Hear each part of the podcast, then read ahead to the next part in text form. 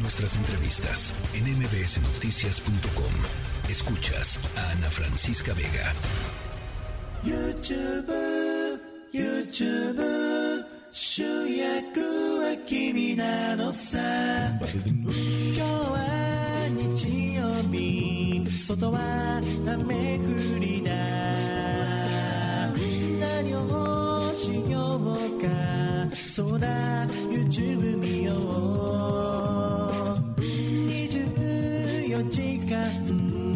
朝昼夜でも好きな時間に好きな動画見よう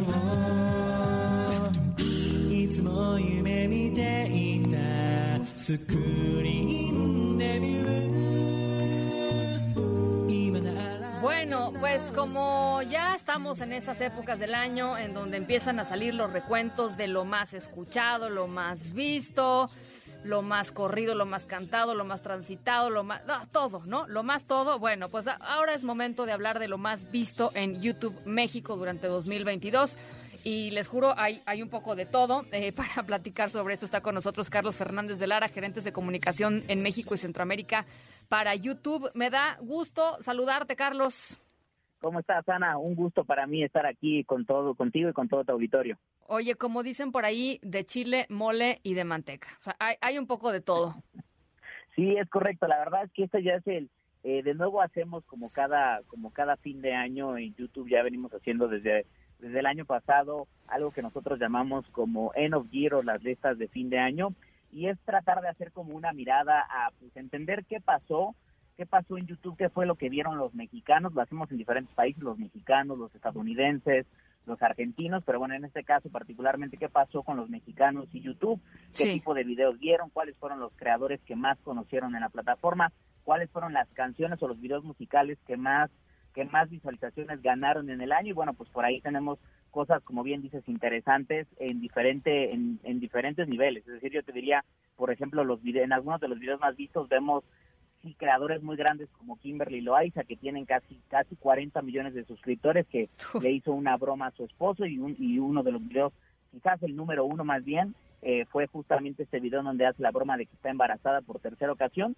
pero también en esa lista vimos, por ejemplo, el show del medio tiempo del, del, de la NFL, en donde justamente eh, raperos como Dr. Dre, Eminem, se hicieron un show, la verdad es que bastante increíble, que acaparó un montón de atención. Sí, Y sí. también vemos otras cosas como por ejemplo la final, que fue una final en vivo de un juego móvil muy muy famoso conocido como Free Fire, que pues, evidentemente también captura un montón de atención entre los mexicanos. Entonces, como bien dices, hay un poco de todo y muestra la variedad que tiene el ecosistema de, de videos en México. Oye, y dime una cosa, eh, Carlos, eh, eh, ha ido subiendo, supongo, cada año sube en términos de el alcance y en términos del número de reproducciones. 2022, supongo, no es no es la excepción. Pues mira, varía varía bastante, Ana. Lo que A te ver. diría es, hoy, hoy por ejemplo, en México tenemos, tenemos evidentemente gracias a, a estudios recientes que realizamos desde YouTube, sabemos, por ejemplo, que la plataforma al mes alcanza alrededor de 55.7 millones de mexicanos y además estamos viendo tendencias nuevas como, por ejemplo, de que al mes cerca de 30 millones de mexicanos ven YouTube, pero lo ven, por ejemplo, a través de sus televisores conectados. ¿Eso Ah, mira. significa? Que ya está viendo una nueva tendencia de, de cómo la gente está consumiendo YouTube. Antes lo hacíamos a través de nuestros teléfonos Sí, y hoy es muy probable que prendamos la televisión, pongamos algún programa o algún contenido en YouTube y lo veamos en familia, en pareja o con amigos. Lo, lo vimos, por ejemplo, con lo que pasó con los Juegos Olímpicos, tanto de verano como de invierno, eh, verano el año pasado e invierno este año. Entonces también está cambiando un poco la dinámica de consumo. Te pongo nada más un, un dato rapidísimo, por ejemplo, en la parte de música, solo este año, y la verdad es que suenan como locuras, pero por ejemplo, artistas como Bad Bunny, eh, en este año nada más llegaron a tener hasta 14 mil punto, 14.5 mil millones de reproducciones. Que cuando ya hablas de 14.5 mil millones de Sí, reproducciones, sí. es una cantidad de contenido y de horas reproducidas que la verdad es que no cabe en la mente. O sea, estamos hablando de, veríamos series y series enteras, temporadas completas durante varios años y aún así no llegaríamos a ese nivel de, de reproducción. Es increíble. Entonces, Bad Bunny, está también Shakira, está Cristian Nodal, eh, eh, Grupo Firme. A ver, ¿cómo está el, el top ten ahí de, de los videos musicales? creo que lo interesante de los videos musicales, Ana, es que uno pensaría, bueno, este fue el año de, ah, el año de Bad Bunny, porque evidentemente en YouTube y en otras plataformas quedó como el artista que, que más reproducciones generó, pero en México, la verdad es que el regional mexicano, al menos en YouTube, sigue teniendo mucha fuerza. El primer lugar lo acapara Eden Muñoz con su video conocido como Chale. Es un video de regional mexicana que tiene nueve meses en la plataforma y que solo en esos nueve meses ya generó alrededor de 265 millones de visualizaciones.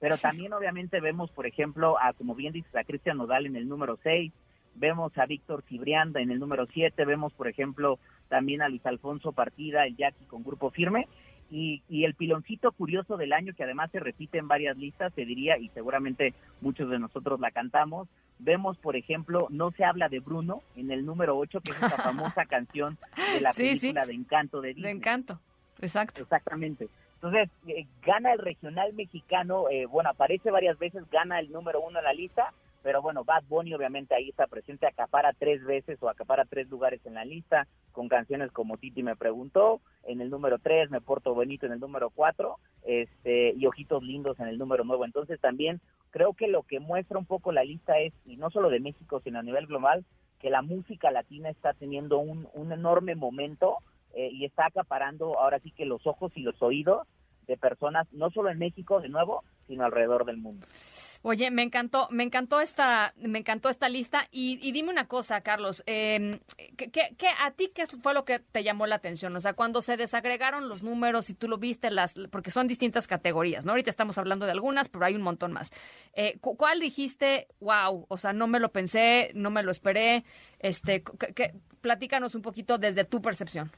Pues mira, yo lo que diría que me llama mucho la atención son dos cosas en particular de una lista, que es la lista de, de los creadores, el top 10 de creadores en México.